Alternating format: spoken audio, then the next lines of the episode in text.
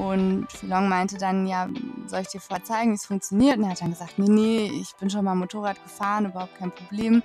Dann setze ich dann da drauf und hat die dann erstmal ein paar Mal abgewürgt, ähm, auf so eine richtig grobe Art und Weise. Und Philong und ich haben uns nur angeguckt und ähm, es hat sehr wehgetan, irgendwie das zu sehen. Und dann hat das irgendwie geschafft, loszufahren und ist 20 Meter gekommen. Dann hat es einen riesen Knall getan und dann hat sich das Motorrad einfach überhaupt nicht mehr bewegt. Dann hatten wir halt unsere Totalpanne erstmal. Ne? Also ja, spannend, oder? Das war Tina und äh, gemeinsam mit ihrem Freund Phi Long äh, ist sie durch Vietnam gereist, hat sich ein Motorrad gekauft, ohne überhaupt einen Motorradführerschein zu haben und ist einfach mal drauf losgefahren.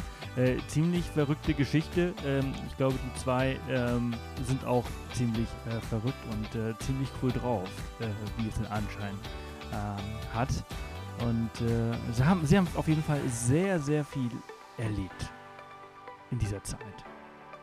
Was genau, also was sie in diesen sechs Wochen erlebt haben, äh, mit wenig Gepäck und äh, vielen verrückten Ideen im Kopf, ähm, ja, hört ihr in dieser Folge.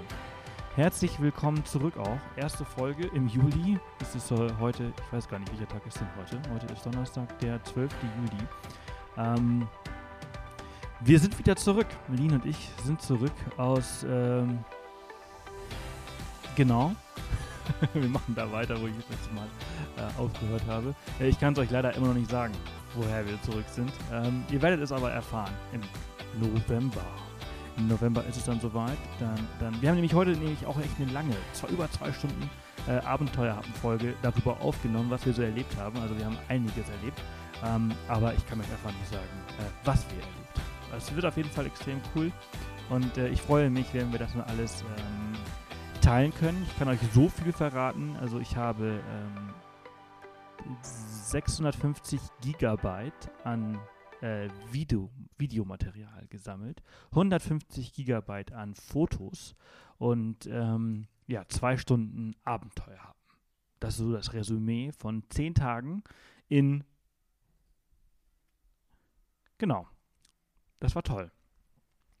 Ja, heute ist die 121. Off the Path Podcast-Folge. Wie gesagt, mit Tina. Tina ist äh, eine treue Hörerin des Off the Path äh, Podcasts. Äh, liebe Grüße an äh, Tina, die jetzt wahrscheinlich gerade zuhört und gar nicht glauben kann, dass ihr Podcast jetzt auch endlich ausgestrahlt wird. Es hat unglaublich viel Spaß gemacht. Er ist nicht ganz so lang wie andere Podcasts, weil, äh, ups, habe ich jetzt mein Handy aus, nicht ausgemacht.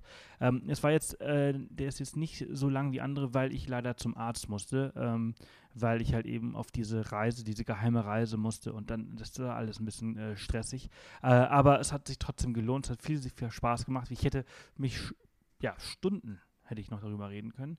Ähm, aber ja, die Zeit hat leider gefehlt. Ähm, Bilder zu äh, Tinas und äh, Filongs Abenteuer durch äh, Vietnam äh, findet ihr übrigens auch im Blog. Also ähm, schaut einfach mal vorbei unter www.offthepath.com slash Folge 1 21 für die 121. Off the Path Podcast Folge. Ganz genau.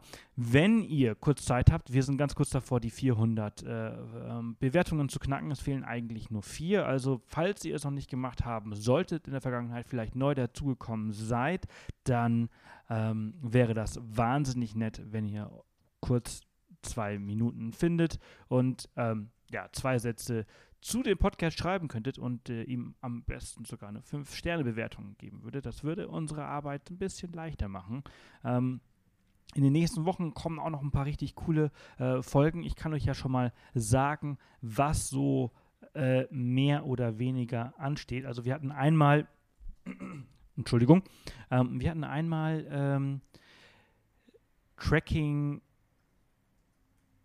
boah, wo war das denn? Tracking im Mount Everest, glaube ich. Ähm, das war eine sehr, sehr coole Folge. Dann haben wir noch ein paar Folgen über Zentralamerika, auch sehr cool. Ähm,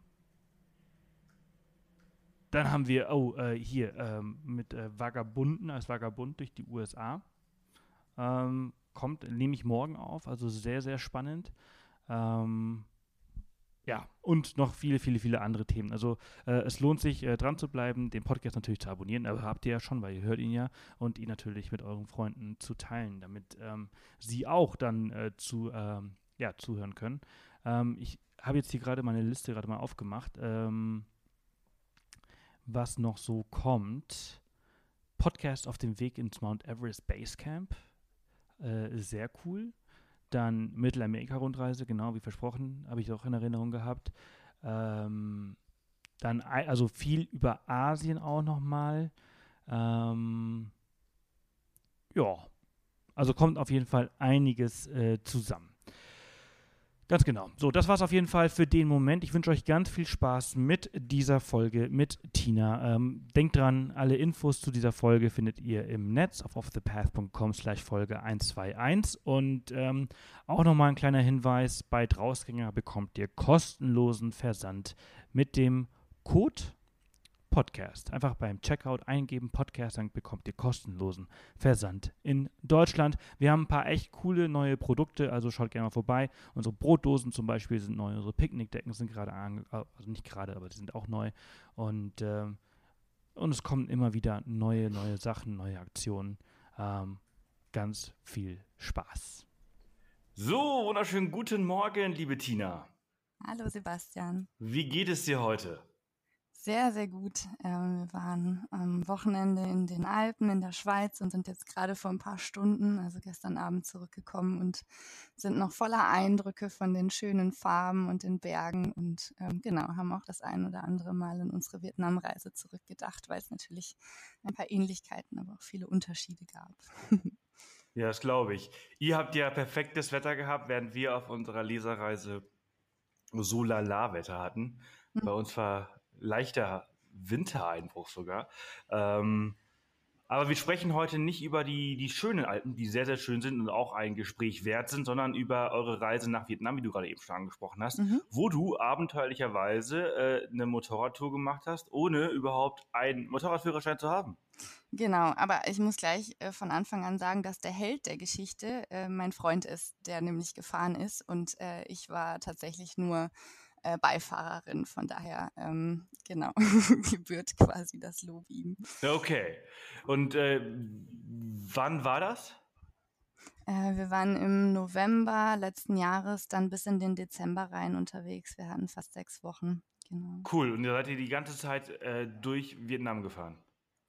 Ja, also ähm, am Anfang waren wir, wir sind in Hanoi gelandet und hatten eben Gabelflug von Saigon zurück, was ganz praktisch war. Dadurch mussten wir die Strecke einfach nur einmal machen und ähm, haben am Anfang fast eine Woche in äh, Hanoi verbracht, weil wir eigentlich dort Freunde aus Deutschland treffen wollten, die eben die Reise umgekehrt gemacht haben, also von Süden nach Norden gereist sind. Die sind aber nie angekommen, weil sie äh, sich im Zentrum Vietnams eine Lebensmittelvergiftung eingefangen hat. Oh no. Und ja, und das war so schlimm, dass sie leider zurückfliegen musste. Ach du Scheiße. Und eigentlich hatten wir vor, mit denen ähm, eben so eine Halong-Tour zu machen, also in die Bay zu gehen. Und ähm, genau deshalb haben wir eben in Hanoi gewartet und äh, waren dann alleine unterwegs. Mhm. Letztendlich. Aber war natürlich auch ein bisschen äh, noch abenteuerlicher, ne? Noch weniger Leute, auf die man sich irgendwie verlassen kann mit dabei Problemen oder sonst was. Ja, das stimmt. Das ist tatsächlich so. Ja, und ähm, wir waren eben, also haben dann in äh, der Halong Bay erstmal auch so eine ganz klassische Touri-Tour gemacht, weil es eben mit den beiden anderen geplant war. Also da waren wir noch gar nicht mit dem Motorrad, weil das auch relativ umständlich schien und ähm, waren dann ganz froh, dass wir tatsächlich auch länger unterwegs waren, da in der Lan Ha-Bucht, die ist so ähnlich wie die Halong-Bucht, ähm, aber ein bisschen untouristischer oder sehr viel untouristischer, wo wir dann noch einfach ein bisschen alleine waren.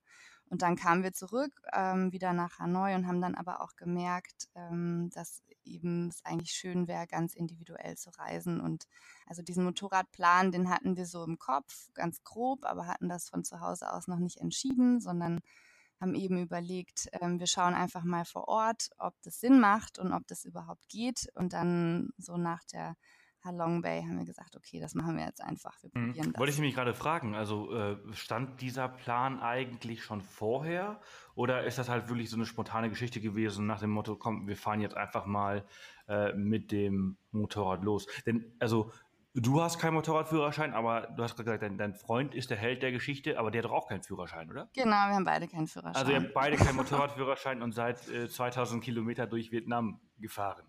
Genau, ähm, also man braucht da auch nicht wirklich einen Motorradführerschein. Wir hatten uns halt vorher schon so ein bisschen informiert, ob das möglich ist und es schien tatsächlich relativ einfach zu sein, das in Vietnam umzusetzen. Und ähm, dadurch haben wir dann gesagt, wir machen das, obwohl die Familie, die, also mein Freund Philong hat eben auch Familie in Vietnam, die wir dann auch besuchen wollten und in Saigon, das war das Ziel. Ähm, und die haben gesagt, wir haben sie nicht mehr alle und wir werden sterben, wenn wir das machen. Also die haben uns ganz klar davon abgeraten und so Horrorszenarien in unsere Köpfe gesetzt. Aber unter den Backpackern ist es tatsächlich ähm, relativ verbreitet, das auch mit dem Motorrad zu machen. Unsere Sorge war nur, weil irgendwie klar war, dass wir nicht mit zwei Motorrädern fahren wollen, weil ich mir das einfach nicht zugetraut habe oder zumindest mich da so, wenn überhaupt, rantasten wollte, aber nicht von vornherein da so viel Verantwortung haben wollte, ähm, ob das überhaupt klappt, sich zusammen auf so ein Motorrad zu packen mit zwei Backpacks. Mhm, das, das glaube ich. Ähm, habt ihr, was habt ihr denn für eine Maschine gehabt? Weißt du das noch? War das äh, äh eine manuelle, also musstet ihr selber schalten oder war das eine Automatikmaschine? Ja, das war eine manuelle. Also da oh, hat wow. äh, Philong auch total Wert drauf gelegt, weil der da richtig Spaß dran hatte. Und also in Vietnam, die Vietnamesen, die fahren fast ausschließlich Roller, die fahren ganz wenig Motorrad, weil die das viel bequemer finden und immer eine Hand frei haben wollen für alles Mögliche, was man so nebenbei machen kann. Mhm. Ähm, aber die ähm, ganzen Traveler, die fahren tatsächlich eher Motorrad oder genau, also zumindest für die weiteren Strecken macht das, glaube ich, auch mehr Sinn als ein Roller. Und die meisten fahren da Honda Winds. Ähm, das sind aber gefälschte Hondas. Also Honda hat diese Serie nie produziert und ähm, die kommen entweder aus China oder ähm, aus Vietnam. Und ähm, die sind tatsächlich relativ ähm, verlässlich und zuverlässig, weshalb eben viele die fahren. Plus man hat überall in Vietnam Anlaufstellen, wo es eben Ersatzteile genau für diese Honda Winds gibt. Okay, krass. Ähm, aber sag mal, also ich meine, war das ganz durch? Also, wie hat den, habt ihr, wurde die angehalten von der Polizei zum Beispiel? Also, gab es da irgendwie irgendwelche Probleme? Äh, hattet ihr einen Unfall oder sonst irgendwas oder hat das alles problemlos geklappt? Mhm. Also wir sind tatsächlich ziemlich gut durchgekommen, haben uns überhaupt nicht verletzt oder so. Äh, mit der Polizei haben wir auch damit gerechnet, dass die sind einfach wahnsinnig korrupt da, dass wir angehalten werden und da einfach immer mal wieder ein bisschen Geld lassen müssen. Ähm, interessanterweise ist uns das nur einmal passiert. Und das war dann tatsächlich auch so? Genau, aber nur ein ganz bisschen. Da sind wir tatsächlich auch auf eine falsche Straße gefahren. Wir wussten das nicht, dass es da Straßen gibt, die nur von vier Rädern benutzt werden dürfen und sind da einfach drauf und haben uns gewundert, wo auf einmal die ganzen Motorräder hin sind. Und ähm, dann kam einer und hat uns eben äh, aufgefangen und wieder zurückgebracht. Und der wollte dann ein bisschen was haben, aber das war nicht mal ein Euro.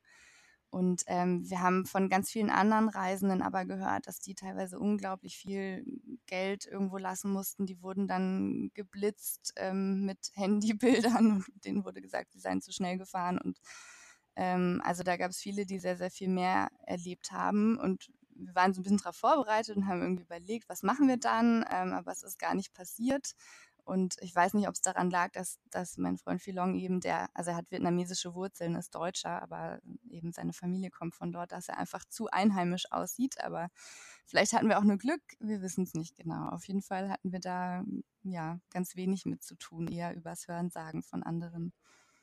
Okay, krass. Also du hast ja gerade erwähnt, äh, geblitzt mit dem Handy.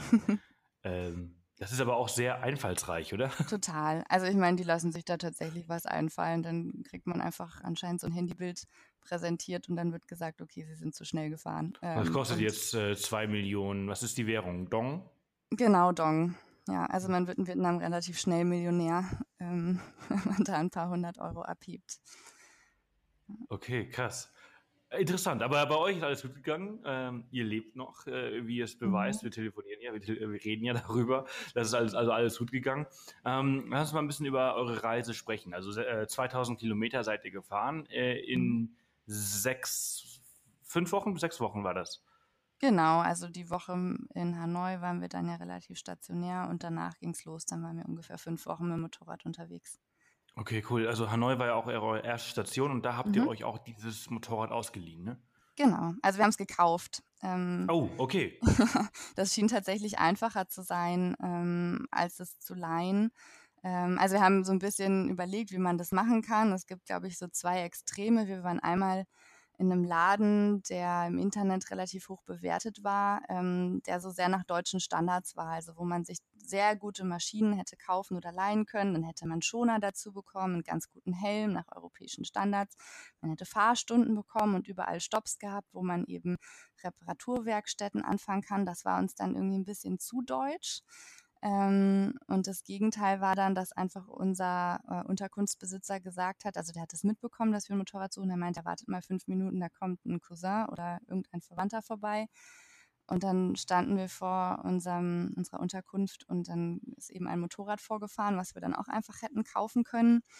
Und ähm, da waren wir aber noch gar nicht Probefahren und dann haben wir abends in der Bar ähm, eben Experts getroffen, die meinten, ja, hier um die Ecke ist ein Shop, kommt doch einfach morgen früh vorbei und fahrt da ein bisschen Probe und kriegt so ein Gefühl dafür. Und dann sind wir am nächsten Morgen dahin und ähm, haben da eben ein bisschen Probe gefahren und beziehungsweise vor allem Filong, der hat dann geguckt, wie das Fahrgefühl ist, wie sich das Geräusch anhört und ob alles in Ordnung ist und ich habe das dann total ihm überlassen.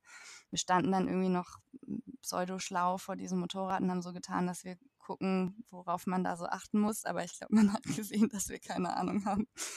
Und ähm, der Verkäufer hat sich dann auch ganz nett uns ein bisschen gewidmet. Und also der war, das war so eine Reparaturwerkstatt. Und dadurch, dass Filong auch Vietnamesisch kann, ähm, haben die einfach ganz viel erzählt und drauf, äh, uns Tipps gegeben, worauf man achten muss, sowohl am Motorrad als auch wenn wir auf der Straße unterwegs sind und so. Und ähm, Genau, dann hat er da also natürlich auch eine Honda Win äh, sich ausgesucht und ähm, dann haben wir da noch so Side-Racks dran geschweißt bekommen, wo man einfach die Backpacks dran packen kann, ein Fahrradschloss, mit dem man dann das Motorrad abschließen kann und sind dann in der Werkstatt ähm, quasi durch die Werkstatt durch in ein Schlafzimmer geführt worden mit so ähm, Bankbetts, ähm, und da lagen einfach irgendwie 200 Helme rum und dann meinten die, ja, sucht euch noch einen Helm raus, der passt. Und dann haben wir uns dadurch die Helme ähm, probiert und dann ähm, wurden wir quasi Eigentümer von unserem Motorrad. Krass, das ist ja schon sehr abenteuerlich. Äh, was hat das gekostet? Ich glaube, also wir haben einen Dollar bezahlt. Das waren auf jeden Fall weniger als 300 Dollar. Oh. Ähm, also genau, das fängt so bei 180 Dollar an für so ganz günstige und das geht bis 600 hoch. Dann kriegt man ein sehr neues. Ähm, und wir waren so mittendrin. Also ich glaube, wir haben auf jeden Fall ein bisschen zu viel bezahlt, weil, weil die ähm, Einheimischen natürlich die ähm, Fahrzeuge wieder ankaufen, dann aufrüsten und für teurer wieder verkaufen. Ähm, und ähm, trotzdem war das, glaube ich, nicht schlecht, weil wir insgesamt, also wir haben es dann in, unten in Saigon wieder verkauft und haben, glaube ich, 30 Euro Verlust gemacht oder so.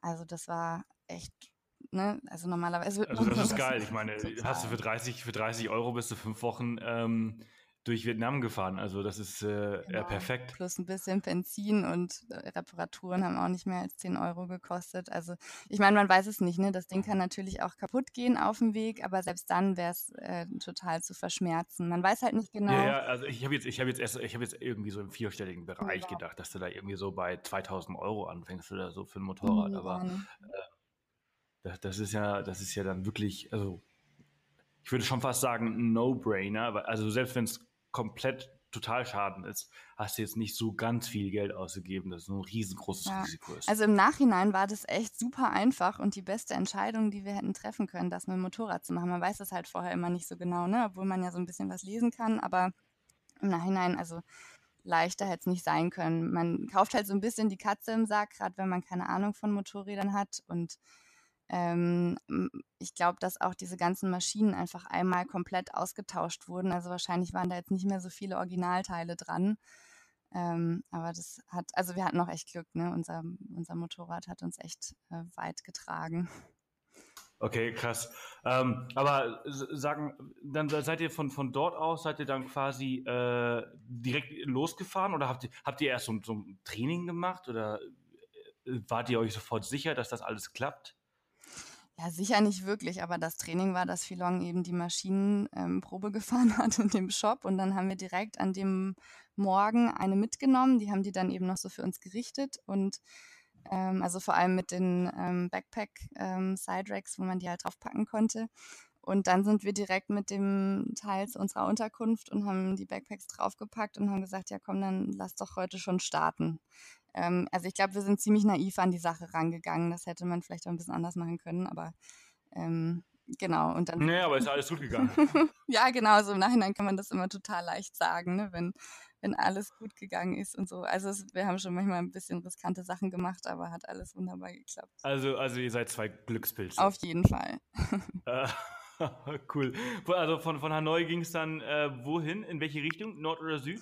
Ähm, nach Westen tatsächlich. Also wir haben erst oh, okay. einen Schlenker in die Berge gemacht, nach Sapa und sind dann wieder zurück nach Hanoi. Also haben quasi so eine Runde gefahren und dann von Hanoi ist es ja relativ einfach. Da geht es eigentlich nur in den Süden, dann gibt es gar nicht mehr viel zu entscheiden. Da muss man nur noch überlegen, will ich an der Küste fahren oder im Inland.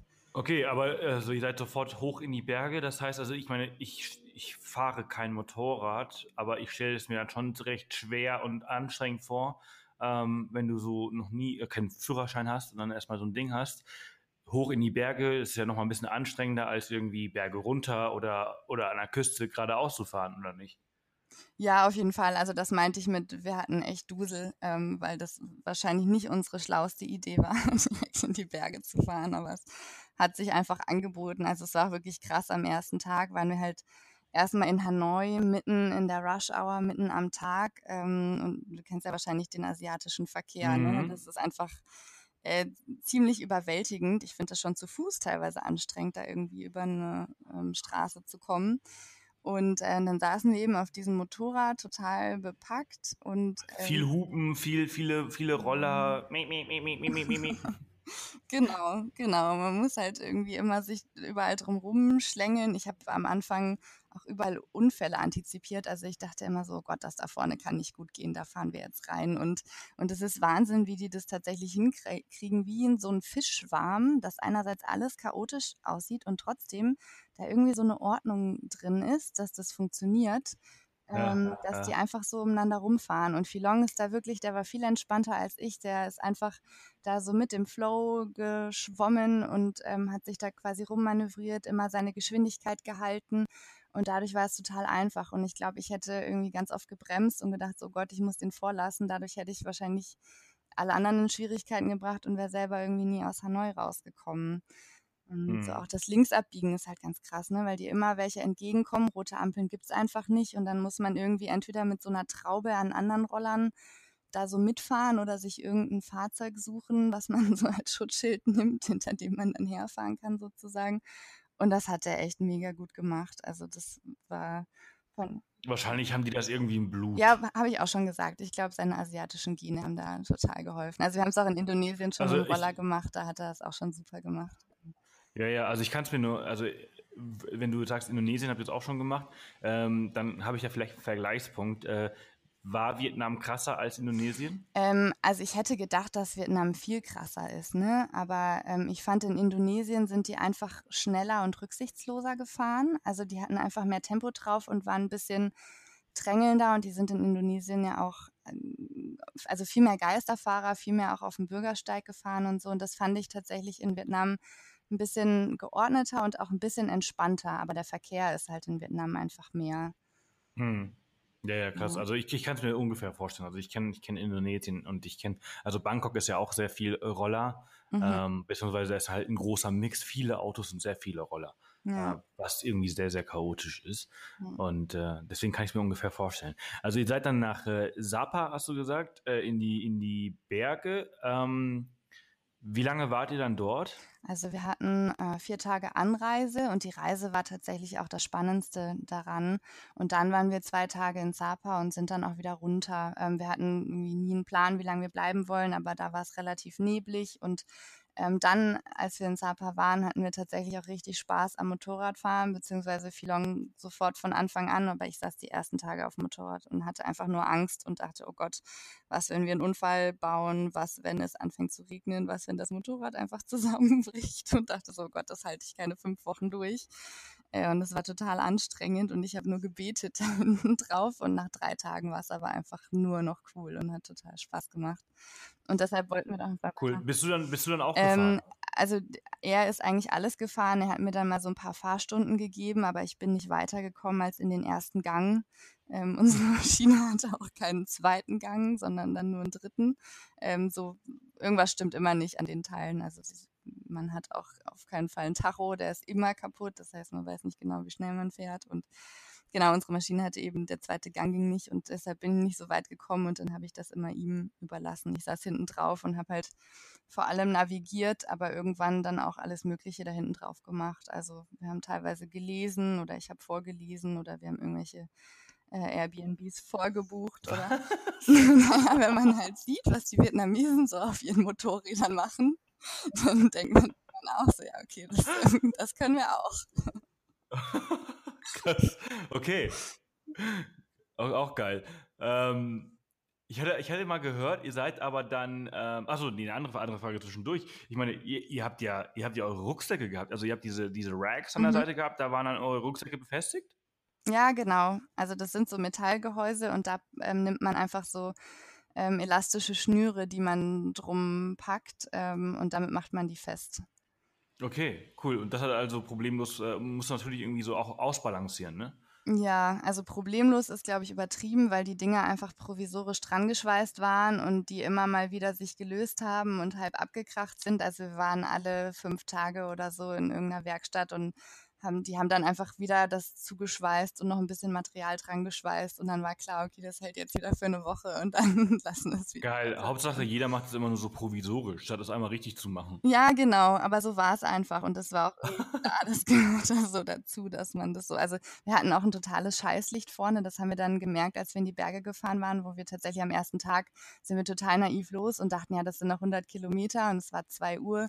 Ja, es geht ja schnell und wir sind aber tatsächlich erst angekommen, als es dunkel war und haben dann auch gemerkt, okay, unsere Lampe vorne, die geht einfach nicht gut. Wir hatten es natürlich vorher getestet, aber die hatte null Reichweite. Und äh, meine Handylampe war besser und dann habe ich halt mit meinem Handy irgendwie uns Licht gemacht und dann sind wir so über die Straßen gefahren. Geil, Alter, krass. Ja, das sind so, so Sachen, die, die, die erlebst du wirklich nur, wenn du halt dich wirklich auf etwas Neues ein, einfach einlässt und irgendwie so nichts Großartiges planst. Habe ich auch noch nie ja. gehört, dass, dass, eine, dass eine, eine Motorradlampe äh, weniger Reichweite hat als das, also die Lampe vom iPhone oder so.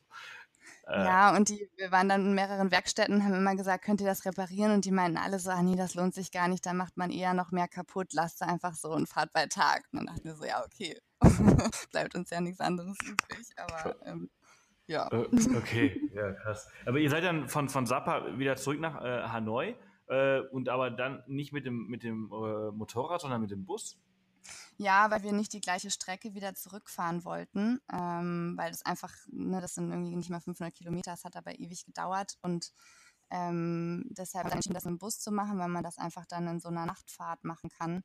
Und äh, wir wussten aber auch nicht genau, ob das geht. Also die ähm, Einheimischen dort in Sapa haben gesagt, das hätten sie noch nie gehört. Ähm, das geht nicht. Und dann sind wir zum Busbahnhof und haben gefragt. Die meinten, ja klar, kommt heute Abend um 10 vorbei mit dem Motorrad, dann machen wir das. Und das sind so Schlafbusse, wo man halt oben ja so relativ bequeme Liegen hat. Das gibt's ja öfter in Asien und das ist auch so in Vietnam das gängigste Reisemittel neben den Zügen. Und dann haben die unser Motorrad, unseren Bob genommen und haben den unten einfach in die ähm, Gepäckabteilung. Also das kann man sich vorstellen wie bei einem deutschen Reisebus, wo unten das Gepäck gelagert wird. Dann haben die den einfach ähm, da unten reingelegt. Mhm. Und so sind wir dann zurück nach Hanoi und das hat richtig wehgetan. Also mir hat echt das Herz geblutet, als wir da die Strecke runter sind, die halt total ähm, kurvig war und überall waren Schlaglöcher und der Bus hat gewackelt und ich dachte die ganze Zeit, oh Gott, der arme Bob da unten drin, der wird das nicht überleben. Wahrscheinlich kriegen wir einfach 50 Einzelteile, wenn wir wieder ankommen. Und er ist tatsächlich in einem Stück und ganz heile da wieder rausgekommen, wofür ich sehr, sehr froh war. Krass, aber wahrscheinlich ein paar Kratzer mehr. Ähm, ja, die Kratzer, die, da achtet man, glaube ich, gar nicht so drauf. Also, ähm, ja, also Hauptsache, das Ding war heil und hat uns noch getragen. Wunderbar funktioniert. Ja. Krass. Äh, und dann hattet ihr aber natürlich noch nach, also ihr seid 2000 gefahren, ähm, 500 ist es nach äh, Sapa.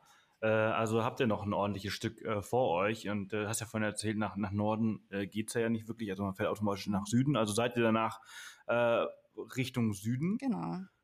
Ja.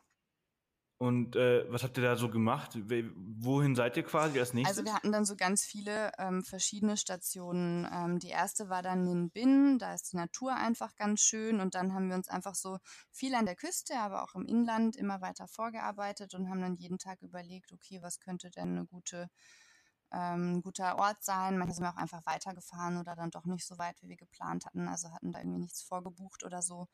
Ähm, und haben dann eben auf der Strecke immer wieder geguckt, was so ähm, schöne Orte sind. Manchmal hatten wir auch nur so Orte, wo wir einfach Zwischenstopp gemacht haben, weil es nichts Schönes da in der Ecke gab.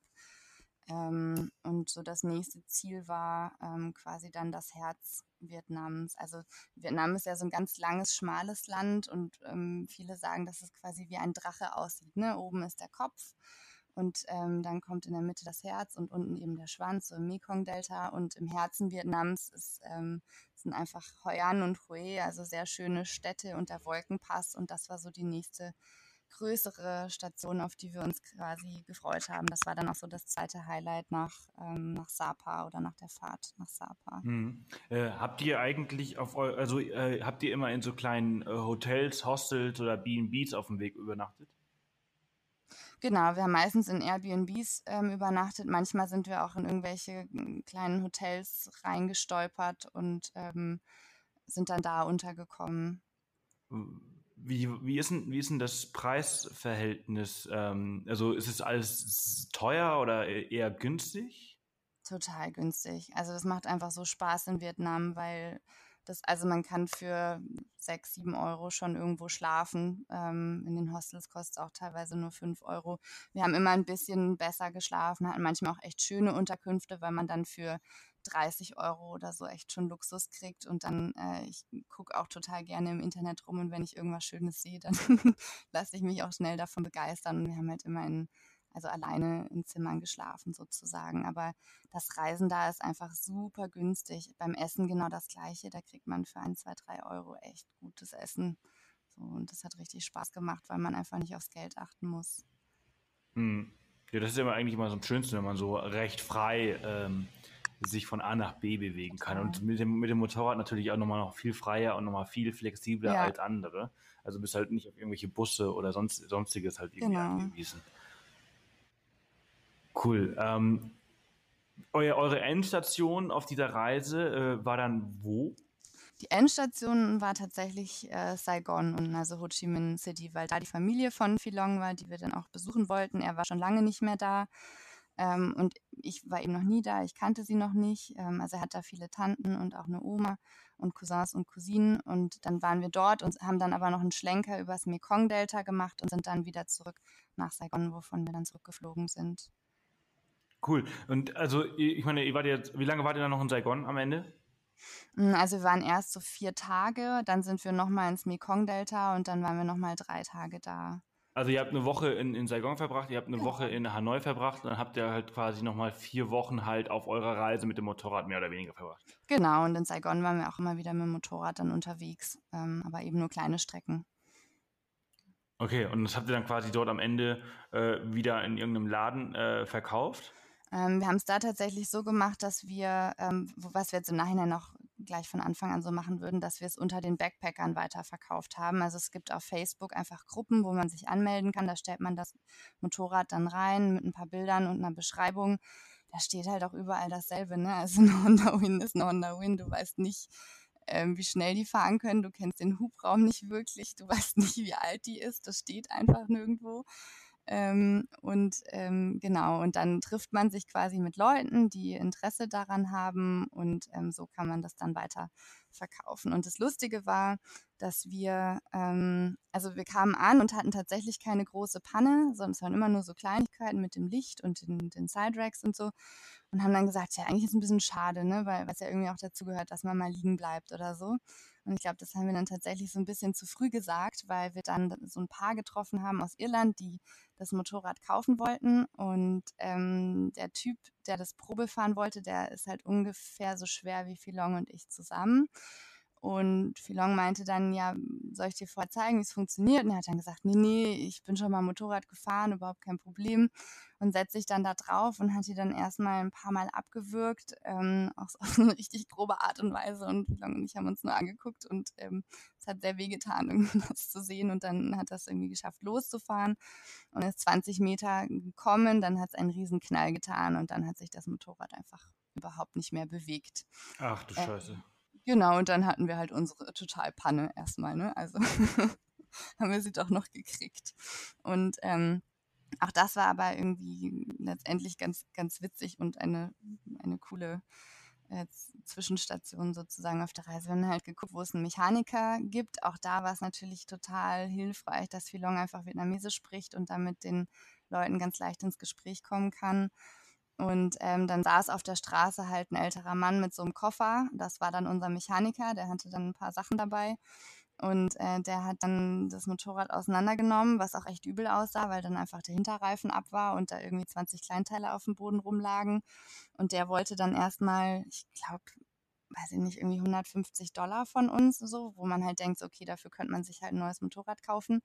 Und das war so der eine der wenigen Momente, wo wir auch gemerkt haben, okay, da will uns jemand total über den Tisch ziehen und ähm, nutzt das halt aus, dass wir gerade so ein bisschen hilflos sind und nicht wissen, was wir machen sollen. Und das Coole war aber, dass wir da ja in Saigon waren, wo, wo er Verwandte hat. Und dann haben wir eben den Onkel angerufen, der dann vorbeikam, auch mit seinem Köfferchen, weil einfach jeder in Vietnam irgendwie Mechaniker ist, zumindest auf Level 1. Und äh, der Onkel ist sogar, also kann es tatsächlich ganz gut. Und er hat dann zehn Minuten an dem Ding rumgeschraubt und hat da ähm, so einen Platzhalter eingesetzt und dann ist das Motorrad wieder gefahren. Und äh, letztendlich hat das von, von, also wenn man den Arbeitsaufwand abrechnet, null Materialkosten, hat das halt irgendwie nicht mal zwei Euro gekostet. So. Und dann ging Ja, krass. Aber da muss man halt natürlich auch wirklich echt Glück haben, dass man Leute kennt, ne? Beziehungsweise auch die, auch die Sprache kennt. Sonst, also, ähm, wenn ich jetzt wäre, naja, ich glaube, ich, ich hätte auch gesagt, so, naja, für 150 Dollar kann ich wirklich eine Maschine kaufen. Mhm. Das mache ich jetzt natürlich nicht. Aber oftmals bist du halt auch einfach echt so de, den diesen Menschen ja. überlassen ja. und äh, ausgesetzt und äh, hast einfach im Problem, Ja, vor allem, wenn man halt keine Ahnung hat. Ne? Ich glaube, wenn man Ahnung vom Motorrad hat, dann hätte man sagen können, so, ey, ich brauche nur da so ein kleines Schräubchen und dann ist gut. Ähm, aber es ist tatsächlich so, dass meistens alle super nett waren. Also das war wirklich so eine Ausnahme. Manchmal waren wir beim Mechaniker und der meinte, ja komm, ihr braucht nichts bezahlen. Das waren ja jetzt nur fünf Minuten, ähm, so weil die einfach so nett waren und sich einfach gefreut haben. Also gerade auf dem Land, wo die einfach nicht so viele Touristen sehen, ähm, waren die super zuvorkommend, was sicherlich auch ein bisschen daran lag, dass ich mit Philong unterwegs war ne, und die sich gefreut haben, wenn sie dann gemerkt haben, dass er Vietnamese ist und Vietnamesisch sprechen kann und so. Das hat es natürlich viel leichter gemacht. Aber ja, auch die Leute, die, die eben keinen vietnamesischen Hintergrund haben, die wir getroffen haben, die meinten auch, das war kein Problem. Man musste halt so ein bisschen dann verhandeln oder auch einfach schauen, dass man nicht über den Tisch gezogen wird. Aber das lernt man ja, glaube ich, auch, wenn man viel gerade in, in, in, den asiatischen Ländern reist. Dann kriegt man ja irgendwann ein Gefühl dafür. Hm. Was waren, denn, was waren denn so eure Highlights der Reise, ähm, von dem, was ihr so erlebt habt und gesehen habt? Mhm. Also einmal war das auf jeden Fall die Fahrt nach Sapa ähm, weil wir da so in Gegenden gekommen sind, die einfach landschaftlich atemberaubend schön waren. Also das war so toll, diese Grüntöne da in den Bergen zu sehen und die Reisterrassen und zum Motorradfahren war es auch super mit den ganzen Serpentinen. Ähm, und das Spannende war, wir sind da halt ganz schnell aus der Zivilisation rausgekommen. Also auf dem Weg nach Sapa haben wir keine Touris getroffen, waren da ganz alleine und ähm, haben da einfach viel Kontakt mit den ethnischen Minderheiten gehabt, die da eben vor allem im Norden Vietnams ähm, leben. Und äh, ich glaube, so die Tage, wo wir da waren, war tatsächlich mein Hauptjob, äh, immer auf dem Motorrad hinten zu sitzen und allen zu winken und zu fragen, wie es ihnen geht, weil sich alle Kinder vor allem gefreut haben, wenn da irgendwie so komische Touris vorbeigefahren sind. Und immer wenn wir angehalten haben, dann kamen Leute zu uns und wollten irgendwie Fotos machen und wissen, wo wir herkommen und auch wie wir zusammen sind. Also ich glaube, wir waren als Paar auch ganz interessant, weil ich halt so sehr deutsch aussehe mit meinen blonden Haaren und Philong halt vietnamesisch und dann wollten die mal wissen, so ja, ist er jetzt mein Fahrer oder mein Freund oder ähm, und dadurch wurden wir auch einfach viel eingeladen. Also wir hatten so eine ganz schöne Begegnung, wo wir bei einem Mechaniker waren, der einfach nur einen Ölcheck gemacht hat ähm, in den Bergen.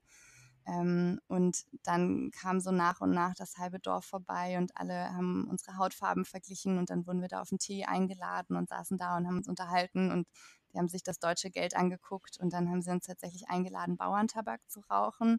Ich weiß nicht, ob du das kennst, aber man hat das im Internet, hat mir das Philong irgendwann mal gezeigt, dass sind sowieso Wasserpfeifen, wo man dann Tabak durchzieht und es muss so krass sein, dass es wirklich so einen richtigen Tabakflash gibt und in den Videos auf YouTube sieht man dann immer, wie die Leute einfach vom Stuhl kippen, weil es so krass ist. Okay.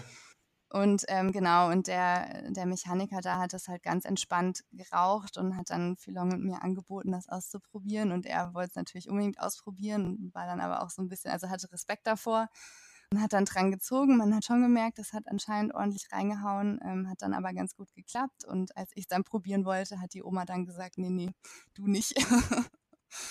ähm, genau, ich habe es dann auch gelassen. Okay. Wäre ja auch mal ganz interessante Erfahrung gewesen, aber ähm, ja, keine Ahnung, was, also hat er, hat er mal erzählt, was, was, was passiert ist, also wie er sich danach gefühlt hat? Ja, er meinte, es ist halt wie eine Zigarette auf einmal in einem Zug zu rauchen. Ähm, also ich glaube, es verstärkt einfach ganz krass diesen äh, Nikotin-Flash. Also ich glaube, so ein bisschen schwindelig und dann fühlt man sich ja auch kurz so ein bisschen high und ähm, also er hat dann schon so ein bisschen dümmlich gegrinst, so kurz danach. Und ähm, das ist dann aber auch relativ schnell wieder weggegangen. Ähm, okay, krass. Ja. Ja, aber es sind halt, aber es sind solche Erfahrungen, die man halt einfach nur auf Reisen halt irgendwie so sammelt, ne? Und wenn man halt mit Einheimischen unterwegs ist, ich mhm. kenne ja auch sehr viele Leute, die halt immer äh, zwar halt viel reisen, aber halt dann Einheimische irgendwie mhm. meiden äh, und dann halt solche Erfahrungen halt eben nicht, nicht ja. sammeln. Also man muss halt ja, offen dafür und, sein. Aber also Vietnam hat es uns tatsächlich total leicht gemacht, ne, weil alle einfach sehr aktiv auf uns zukamen. Die haben auch lustigerweise gesehen, dass Philong Vietnamese ist. Also manchmal, er kann ja die Gespräche hören, ne? Manchmal hat er dann übersetzt, wie die gerade ritzeln, ist er jetzt wirklich Vietnamese oder ist er vielleicht doch äh, Japaner? Aber die meisten haben das sofort gesehen und sind hergekommen und meinten so, hey, du bist doch Vietnamese, oder? Ähm, und dadurch war das für uns total einfach, weil wir uns nicht mal drum kümmern mussten und alle so auf uns zukamen. Und das Witzige war irgendwie, dass gerade diese äh, ethnischen Minderheiten, man erkennt die auch einfach am Aussehen, weil die teilweise wunderschöne Trachten haben, die ganz bunt sind. Oder das, wo ich jetzt erzählt habe, das war äh, ein Hmong-Stamm, die haben ähm, oben, also die verheirateten Frauen haben auf den Haaren oben so einen ganz festen Dutt. Und daran erkennt man, dass die verheiratet sind. Der ist relativ hoch. Und man sieht dann immer, dass die, ähm, die Helme quasi oben aufsitzen haben. Die erreichen dann nicht mal den Kopf, weil dieser Dutt so hoch ist. Oder wir haben auch Helme gesehen, wo es extra oben drauf noch so eine Aussparung gibt, wo man dann die Haare reinpacken kann. Und dann der Rest des Helms ist dann quasi für den Kopf. Also man erkennt die einfach. Und ähm, für, für uns war, war das halt ganz toll, irgendwie sie zu sehen, ne, weil die einfach für uns sehr exotisch aussahen. Und für die war es, glaube ich, andersrum, wenn die vor allem mich gesehen haben, war ich auch irgendwie exotisch und irgendwie waren wir füreinander eine Attraktion sozusagen. Und dann eben zusammen am Tisch zu sitzen und ins Gespräch zu kommen, war total schön. Hm, das glaube ich. Ähm, war denn äh, das Wetter, also ich, du hast es am Anfang erwähnt gehabt, aber ich, ich habe es mir natürlich jetzt nicht gemerkt. Wann wart ihr nochmal dort? Äh, Im November und Anfang Dezember. Wie war das Wetter da äh, generell? Also wir hatten richtig Glück. Ähm, wir haben immer ziemlich Glück beim Reisen, Gott Dank. Ähm, aber im Norden wird es da halt tatsächlich kühler. Ähm, also so, wenn man in Hanoi ist, ist es kein Problem. Da kann man einfach im T-Shirt rumlaufen. Aber gerade wenn man in die Berge fährt, dann macht man noch einige Höhenmeter. Und bevor man nach Sapa fährt, fährt man tatsächlich über den höchsten Pass äh, Vietnams. Da ist man über 2000 Meter. Ähm, und das war so auch das Einzige, wo, wo es tatsächlich ungemütlich wurde auf dem Motorrad, weil es einfach kalt war und die Luftfeuchtigkeit so hoch war, ähm, dass wir über diesen Pass gefahren sind. Wir sind ganz trocken rein, dann eine halbe Stunde über den Pass und als wir rauskamen, waren wir klitschnass, ohne dass es geregnet hat, sondern einfach nur von der Luftfeuchte. Mhm. Ähm, und ansonsten sind wir dann, also in Zentralvietnam war gerade Monsunzeit oder ich weiß nicht, Taifun oder irgendwas von diesen schlimmen Wasserdingern. und ähm, wir haben eben vorher auch von unseren Freunden mitbekommen, dass Hoi An ähm, total überflutet war, als die da waren. Dann, also das ist teilweise so, dass die Städte dann so überflutet sind, dass man ähm, Teile nicht erreichen kann und bis ein bis zwei Meter äh, Wasser in den Häusern steht. Und als wir da hingekommen sind, war einfach gar nichts. Ähm, und wir sind tatsächlich dann nie wieder nass geworden. Also es war noch einen Tag, bevor wir über den Wolkenpass gefahren sind, ungemütlich, aber ansonsten war es einfach nur gutes Wetter. Also wir waren richtig, äh, hatten richtig Glück. Hm, da macht so eine Reise natürlich am meisten Spaß, ne?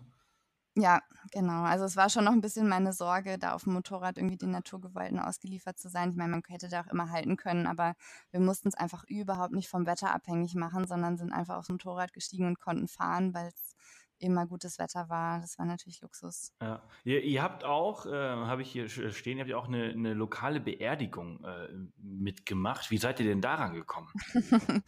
Ähm, das, also das war in Saigon ähm, mit, mit Filongs Familie. Da haben wir tatsächlich null Tourikram gemacht. Also wir haben in Saigon, glaube ich, nichts von der Stadt gesehen, was jetzt irgendwie Touristen sich angucken würden, sondern haben einfach viel Zeit mit der Familie verbracht. Und äh, wir saßen einen Abend zusammen und haben gegessen und ähm, dann ging es irgendwie um Religion und Tod und Beerdigungen und die haben erzählt, wie häufig Beerdigungen in Vietnam ablaufen. Und was die so erzählt haben, da haben wir gedacht, nee, das kann doch nicht sein, dass die verarschen uns gerade. Und dann kam ein paar Minuten später der Onkel von Philong nach Hause, der dann meinte so, hey, um die Ecke ist gerade eine Beerdigung, wollt ihr es euch angucken? Das ist wirklich so. Und dann dachten wir, okay, machen wir. Ähm, aber man kann doch nicht einfach auf eine Beerdigung gehen und quasi eine Beerdigung crashen. Also wir wollten schon immer mal eine, eine Hochzeit crashen, aber Beerdigung, das geht ja irgendwie nicht. Und die meinten doch, die sind öffentlich. Wenn man, wenn das quasi auf der Straße gefeiert wird, dann sind auch alle Nachbarn eingeladen, egal ob man sich kennt oder nicht. Und dann haben wir gesagt, na gut, dann geht vor, wir laufen hinterher und sind dann dahin und ähm, man hat dann schon gehört also, oder gesehen, dass die ganze Straße einfach voll war und gehört, dass da gerade jemand am Karaoke singen ist, der schon ziemlich besoffen war. Und dann hat er fertig gesungen und dann kam wirklich eine sehr komische Gestalt ähm, auf ihn zugelaufen, hat quasi das Mikrofon übernommen und dann moderiert. Und ich dachte so, hä? Hä? und ich habe hab angeguckt und der meinte auch so, ja, okay, das ist ein Ladyboy. Ähm, so total leicht begleitet, äh, ein umoperierter Mensch, ähm, der dann äh, da so, so ganz, ähm, ich weiß gar nicht, wie man es sagen soll, aber so sehr überzogen und aufdringlich moderiert hat und da so, also es war, war total skurril irgendwie, weil das nichts von der Atmosphäre von einer Beerdigung hatte. Und dann hat er eben noch seine Kollegen, also noch ein paar mehr Ladyboys, zu sich gerufen. Die haben dann da eine Show gemacht, haben sich teilweise eben Geld in den Ausschnitt stecken lassen und haben irgendwelche komischen Sachen auf ihren Köpfen jongliert. Also sie haben irgendwie so einen Plastiktisch genommen, wo, wo man in Asien ja oft dran sitzt und haben den dann da rumjongliert und alle haben irgendwie gelacht und getrunken und ähm, dann diesen Ladyboys zugeguckt. Also das, wir saßen irgendwie da und konnten das überhaupt nicht glauben, weil das so ein skurriles Bild war. Ich glaube, ich kann es auch gar nicht gut hat, hat, es nicht Hat es nicht irgendwas von Traurigkeit? Ähm, nee, da überhaupt nicht. Das hatte eher so was von so einer so einer Party, wo sich alle abschießen und dann irgendwelche Stripper rumlaufen und so. Und äh, ich habe dann auch noch mal gefragt, so seid ihr sicher, dass das eine Beerdigung ist? Und die Verwandten meinten so, ja, ja. Ähm, und ähm, das, das ist tatsächlich so, dass, also es gibt natürlich auch die Trauerphasen, die, die Toten werden dann eben zu Hause aufgebahrt für längere Zeit und dann können alle, ähm, die möchten, vorbeikommen und eben ihr Beileid aussprechen und ähm, da wird auch getrauert, aber ähm, das ist schon, man merkt schon einen Unterschied zu Deutschland, weil die Vietnamesen, glaube ich, dem Tod einfach sehr viel näher sind und das Thema ähm, viel weniger vermeiden als Europäer, weil eben viele Vietnamesen oder ich glaube alle wahrscheinlich einfach auch diesen Ahnenkult leben ne? und dadurch die verstorbenen Verwandten und Angehörigen einfach viel präsenter äh, im Alltag sind. Also zum Beispiel war es so, als wir mit dem Motorrad zurückgekommen sind ähm, und das eben kaputt war, meinte die Tante so, ja, habt ihr vorher Räucherstäbchen angezündet und zu den Ahnen gebetet? Dann haben wir gesagt, nee, das haben wir nicht gemacht. Dann meinte sie, ja, kein Wunder, dass ihr das Motorrad nicht verkauft habt. Und dann sind wir halt am nächsten Tag wieder los und haben ein Pärchen getroffen. Dann meinte sie vorher so, Räucherstäbchen anzünden, dann läuft das. Und dann haben wir es tatsächlich verkauft bekommen. Also das, das, ist so sehr präsent, ne, dass da die Ahnen einfach äh, mit dabei sind und ähm, einem quasi im Alltag helfen. Von daher glaube ich, dass, dass der Tod da ähm, ja ein bisschen näher ist als bei uns mhm. Europäern. Mhm. Also meine Interpretation. Ja, ich meine, hier ist es ja irgendwie äh, schon halt einfach ein Tab ja, Tabuthema. Ich weiß nicht, ob man das Tabuthema nennen würde, aber es ist halt eben wirklich nicht mhm. präsent. Es ist sowas, was halt dazugehört, aber irgendwie möchte man das dann doch nicht. Ja, das denke ich auch. Also ich mein Gefühl ist schon, dass es auf jeden Fall mehr vermieden wird und es ein sehr unangenehmes Thema ist und da so Berührungsängste da sind. Ja. Ja, krass. Okay, und äh, also wir, wir, kommen ja auch so langsam zum Schluss. Also ihr wart jetzt schon in Saigon und habt ja auch schon extrem viel erlebt. Was habt ihr dann so die letzten Tage äh, dort gemacht vor der Abreise? Und äh, wie lange vor Abreise habt ihr dieses Motorrad verkauft? War das leicht, es loszuwerden? Ja, das war leicht. Also das erste Paar, das war dann diese Panne. Das zweite Paar waren tatsächlich Deutsche, die davor ein Jahr in Australien unterwegs waren und mit denen war das total nett. Wir haben die getroffen und dann hat Philong irgendwie eine Probefahrt mit, mit ihm gemacht. Die sind eben auch dann zu zweit damit losfahren wollen. Ähm, und dann haben wir mit denen noch ein Bierchen getrunken und dann haben die unseren Bob mitgenommen und ähm, sind dann damit weitergefahren sozusagen. Und mit denen hatten wir dann noch ein bisschen Kontakt und dann haben wir mitbekommen, dass das Motorrad quasi bis nach ähm, Kambodscha gekommen ist und nee, im Moment Laos und dann in Kambodscha durften sie es nicht mitnehmen und mussten es dann weiterverkaufen. Jetzt wissen wir nicht mehr, wo es sich rumtreibt, aber es hat auf jeden Fall wieder die Route zurück nach Nordvietnam geschafft. Ach krass. Genau. Das ist sowieso immer interessant. Ich habe früher mal in Australien auch ein eigenes Auto gehabt und dann, mhm. ähm, ich konnte es leider nicht nachverfolgen, aber es wäre sehr interessant gewesen, in welchen Händen es dann quasi gelandet ist und äh, welche Strecke es dann auch irgendwie gemacht hat. Ja, das glaube ich. Also irgendwie erzählen diese, ne, diese Gefährte wahrscheinlich auch ganz spannende und tolle Geschichten, was die schon alles ähm, erlebt haben. Und es war auch wirklich so, als wir uns verabschieden mussten, dass, dass es echt traurig war. Also es war wirklich so, ich habe mich diesem Motorrad echt verbunden gefühlt, weil es uns irgendwie so ein Zuhause gegeben hat auf der auf der Reise und ich mich da total gern draufgesetzt habe und mich da total wohlgefühlt habe, für Long sowieso und das dann abzugeben. Und das waren ja nur sechs Wochen, ne? Ihr wart ja wahrscheinlich länger in Australien unterwegs. Mhm. Ähm, das war schon ein bisschen traurig. Ja, das glaube ich. Aber cool. Das hat sich richtig cool angehört, eine sehr geile Reise und äh, mhm. ich danke dir, dass du dir die Zeit genommen hast heute Morgen und äh, ja, vielen Dank fürs Teilen. Sehr gerne. Ich wünsche dir noch einen ganz, ganz tollen Tag und äh, bis bald. Vielen Dank. Ah, äh, darf ich noch eine Sache sagen? Ja, natürlich. Und zwar wollte ich noch meinem Freund ganz lieb Danke sagen für diese wunderschöne Erfahrung im Yuan. das ist lieb. Das äh, freut, äh, freut, ihn bestimmt. Äh, ich hoffe, er hört zu. Ja, auf jeden Fall wird er sich das anhören. Sehr gut. Filong, hast du gut gemacht. also, ich wünsche dir einen schönen Tag. Dankeschön. Tschüss. Tschüss. Ja, und so schnell geht die Zeit auch wieder vorbei. Eine weitere Folge ist zu Ende und äh, ja, das war Tina, äh, die mit ihrem Freund Filong ohne Führerschein und eigene Motorrad, das sie so gekauft hat, äh, ja, das Land bereist hat. Also total crazy, 2000 Kilometer. Ähm, in sechs Wochen. Finde ich, finde ich ziemlich cool. Finde ich sowieso cool, was für verrückte Zuhörer wir hier im Podcast haben. Wenn, äh, wenn, wenn ihr jetzt auch irgendwie eine coole Story habt, ähm, die ihr gerne teilen wollt, dann schreibt mir gerne, sehr, sehr gerne eine E-Mail an podcast.offthepath.com und dann ähm, können wir mal schauen, ob das äh, gut passt zum Podcast und äh, dann entsprechend einen aufnehmen. Wir sind übrigens jetzt am Wochenende bei der Adventure Southside äh, in der Nähe vom Bodensee. Das ist so eine Offroad-Messe, äh, wo wir halt uns mal ein paar Tipps holen wollen und schauen wollen, wie andere ihre Rigs, so heißen ja diese Offroad-Fahrzeuge, ähm, wie andere ihre Autos also umbauen. Und ähm, wir haben jetzt, ähm, also während unseres geheimen Projekts, als wir da unterwegs waren, haben wir ähm, unseren eigenen Jeep bei Frontrunner ein bisschen pimpen lassen und haben da jetzt einen Dachträger draufgehauen und äh, sollten bald auch nochmal ein Dachzelt draufkommen und viele andere Dinge. Ähm, und auf der Adventure South Side wollen wir uns halt ein bisschen inspirieren lassen. Wir werden vermutlich auch dort übernachten, also ist noch nicht 100% sicher, aber vielleicht werden wir es machen. Und ich werde auch hier das neue äh, Aufnahmegerät äh, haben ähm, mit dem die Podcasts eventuell ein bisschen besser werden. Wir werden sehen. Vielleicht merkt ihr was jetzt schon an der Intro und Outro. Die Qualität ist vielleicht ein bisschen besser. Ähm, und wenn ihr in der Nähe seid, wenn ihr an der Adventure Southside seid, dann meldet euch und wenn ihr Bock habt, dort einen Podcast aufzunehmen, dann äh, können wir mal irgendwie so uns eine Stunde hinsetzen und über eure Reisen sprechen. Genau. Das war's für heute, die 121. Off the Path Podcast Folge ist somit vorbei. Alle Infos zu dieser Folge und alle Bilder zu Tinas und Philongs Abenteuer findet ihr unter www.offthepath.com slash Folge 121. Ich wünsche euch einen tollen Tag, einen tollen Abend, ein tolles Wochenende. Ist egal, wann ihr gerade zuhört. Gute Fahrt. Kommt gut an und wir hören uns bald wieder. Bis dahin, tschüss.